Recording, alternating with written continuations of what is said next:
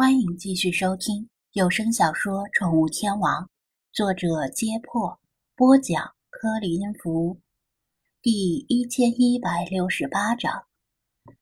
除了学霸型的杜学涛，另外三个爱玩的年轻人，听说张子安的行程安排，全都流露出羡慕、嫉妒、恨的目光，恨不得把手里枯燥的学术文件扔掉，让开罗大学生物系见鬼去。跟他一起去亚历山大港和马赫鲁港观光，去埃及艳后的浴池里泡泡澡，兴许能美容养颜呢。由于路程较远，张子安本以为魏康会反对，然而魏康只是稍加沉吟，便点头说道：“也好，过两天咱们的野外科考队路线也要经过亚历山大港和马赫鲁港。”然后从西瓦绿洲进入西部大沙漠，正好你先走一趟，也算是替我们探探路。好，张子安怕魏康反悔，赶紧一口答应。那你们忙着，我先走了。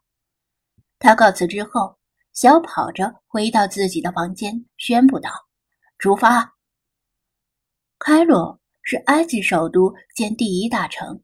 拥有世界七大奇迹之首的大金字塔，是整个中东北非地区的旅游中心。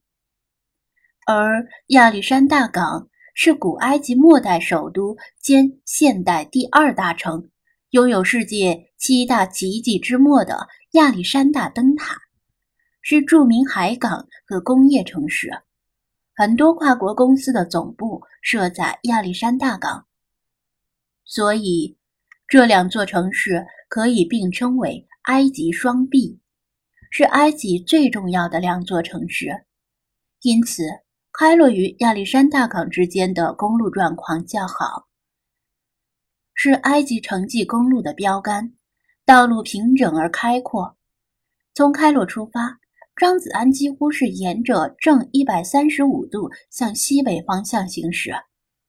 斋月的来临。令公路上的车辆骤减，他在限速允许的范围内把车速提升至最高，以尽量节省时间。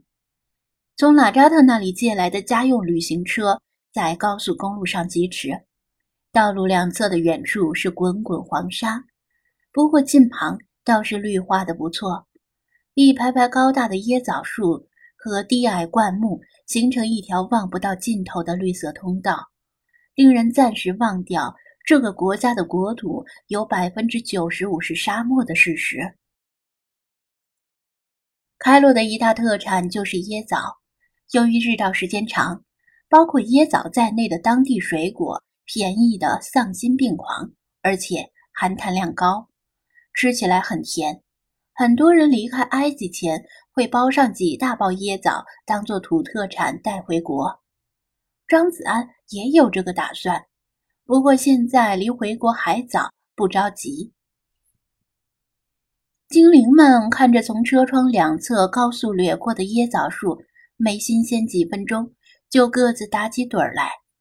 经过两个多小时的行驶，旅行车接近亚历山大港。道路两侧除了椰枣树之外，偶尔还能看到大片的香蕉种植园。以及种植着葡萄、苹果、橙子的果园，果香四溢，空气里到处弥漫着甜腻的味道。越接近亚历山大港，周围的颜色也越丰富。除了红、橙、黄等各色果园之外，高速公路两边开始陆续出现成片的工业开发区，蓝色玻璃幕墙反射着阳光。给人以现代化城市的感觉，与开罗旧城区那灰头土脸的样子截然不同。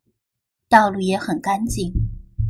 亚历山大港的自由工业区就相当于中国的中关村和美国的硅谷，在旅游业靠天吃饭的情况下，承载着埃及依靠工业振兴的希望。不过目前希望还是比较渺茫的。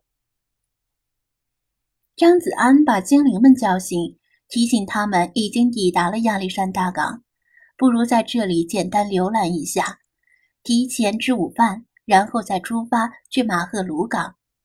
这个提议正中菲娜的下怀，其他精灵也没什么意见。唯一有可能有意见的世华还沉睡在手机里。不过从哪儿吃午饭呢？旅行车驶入亚历山大港的城区，一股熟悉的味道——海腥味儿，透过紧闭的车窗钻进车内。跟着他们，弗拉基米尔突然眼前一亮，拍拍张子安的肩头，让他看侧面。好几只流浪猫从屋顶上快速跑过，它们来自不同的方向，却似乎跑向同一个目标。弗拉基米尔眯起眼睛观察他们的神态，喃喃说道：“他们好像也是要去吃午饭。反正人生地不熟。”张子安索性听他的，驱车跟着这几只流浪猫。流浪猫带着他们一直向北，海腥味儿也越来越重，直到前方出现一座热闹的集市，张子安才把车停下来。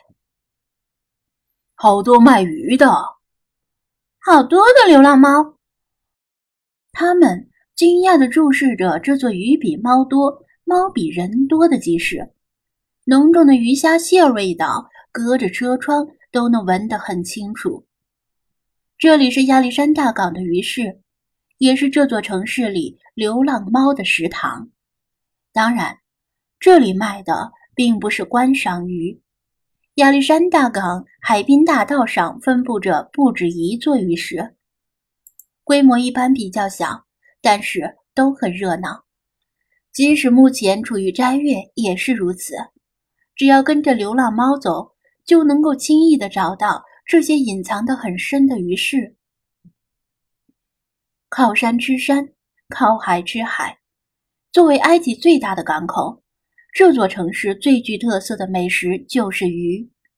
亚历山大港可能是整个埃及对流浪猫最宽容的城市，宽容程度在全世界都数得上号，不是第一就是第二。人走在鱼市的小巷里，脚边经常有猫蹭来蹭去。人与猫共同逛鱼市，猫比人还要多，大家都对此习以为常。路边的餐馆里，流浪猫登堂入室，堂而皇之的跳到餐桌上，先与食客对视几眼，见食客没有驱赶的意思，就大着胆子低头啃食餐盘里的鱼。餐馆的服务员端着盘子穿梭于餐桌之间，对流浪猫的存在视若无睹。只要食客不提出意见，或者不是喜欢打碎盘子的流浪猫，服务员就不会管闲事。当食客吃完饭离开餐桌后，如果餐桌上还有剩余的食物，服务员也会特意等一会儿再收拾。直到餐桌上的流浪猫填饱肚子，满意的离开。在其他国家的人们还要花钱去猫卡里吸猫的时候，很少有人知道亚历山大港的鱼市里，随便一家餐馆都能免费与猫共同进餐。当地人对此淡然处之，倒是零星几个外国游客惊讶不已。一顿饭自己没吃几口。只顾着给餐桌上吃鱼的流浪猫拍照片了，饭菜全都便宜了流浪猫。可惜鱼市里的外国人很少，大部分是当地人。